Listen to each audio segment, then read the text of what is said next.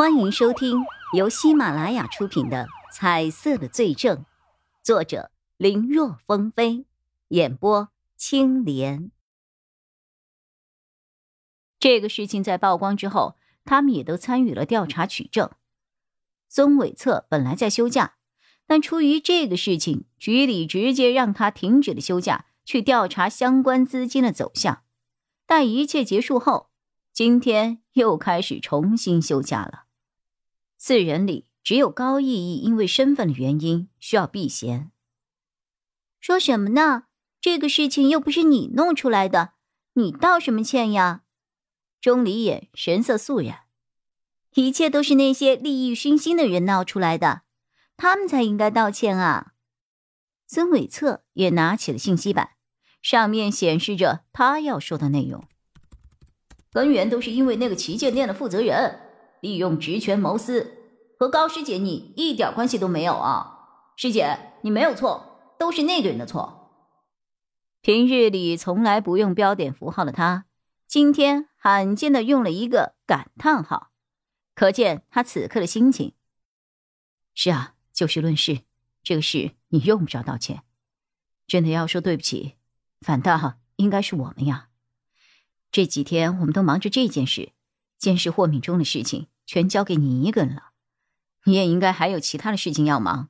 这几天没有睡好吧？今天本来说让你好好休息的，没想到你还来了。现在霍敏中没有动静，监视他的事情交给我们，你先睡会儿。谢谢，谢谢大家。钟离眼和高逸逸是闺蜜，高逸逸知道对方肯定不会责怪她。但连孙伟策和那个一直看他不对眼的叶一辉也这么说，高逸逸的心里还是很感动的。这几天他没日没夜的一直都在监视霍敏中的行踪，还真是累了。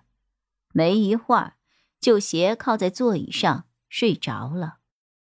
看人睡得这么快，三个人怕吵醒高逸逸，也就没有再交谈。安排完谁站第一班岗后。钟离眼和孙伟策也睡了。叶一辉一个人无聊又不能睡，除了时不时盯着霍敏中的住处之外，就是刷着手机看一些新闻。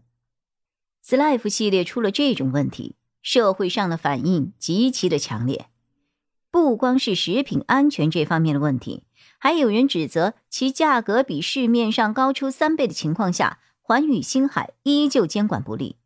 有不少媒体也发了声，震惊！Slife 到底是一家公司道德的沦丧，还是人性的缺失啊？我们到底还能够相信谁？论资本吸血的底层逻辑，好好人真的是好人吗？天哪，这波智商税价值不菲啊！维 C 真的有必要刻意去吃吗？诸如此类的信息是铺天盖地。受此影响，环宇星海的股价出现了暴跌，已经连续几天都是跌停板。不少因为之前食品安全方面看环宇星海连续大涨而加杠杆的人，此刻都出现了爆仓。血本无归之后，有些人选择了结束自己的生命，有的媒体又借此发挥，一片维 C 引发了血案。父亲带着一家人跳楼，维 C 维持的不是生命，而是死亡。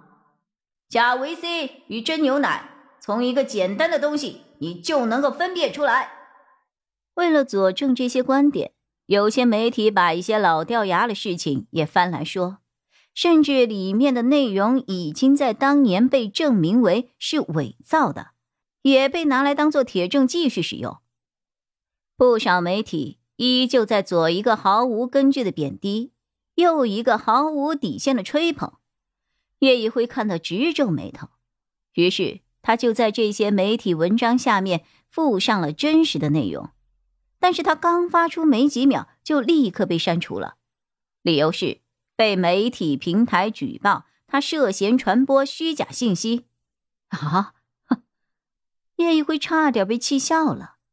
一个自己在散布不实信息的平台，却举报他的真实内容为虚假信息。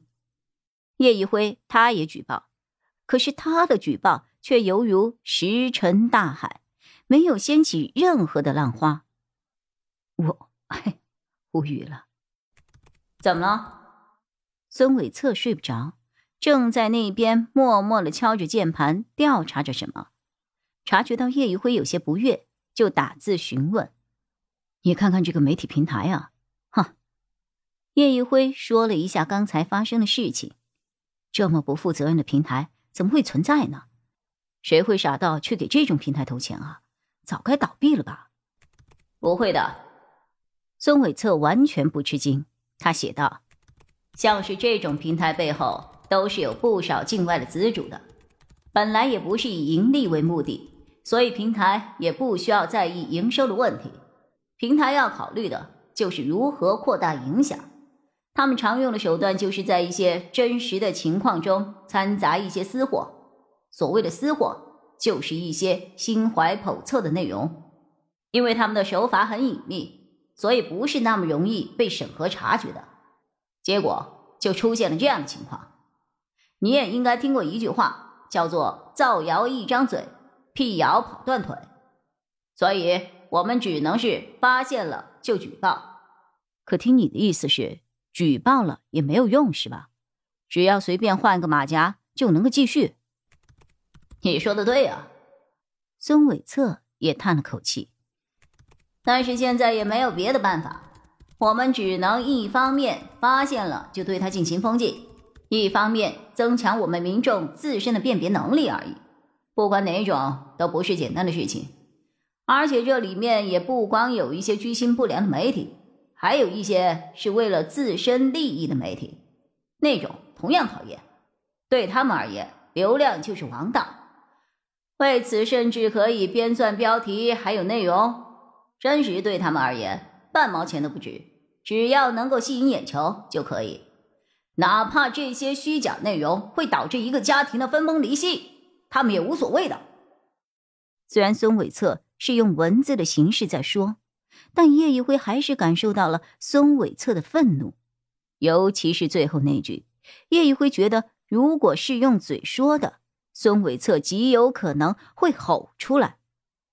因为打完这段字之后，孙伟策的气息明显变得粗重了许多。本集播讲完毕，感谢收听，更多精彩内容，请在喜马拉雅搜索“青莲嘚不嘚”。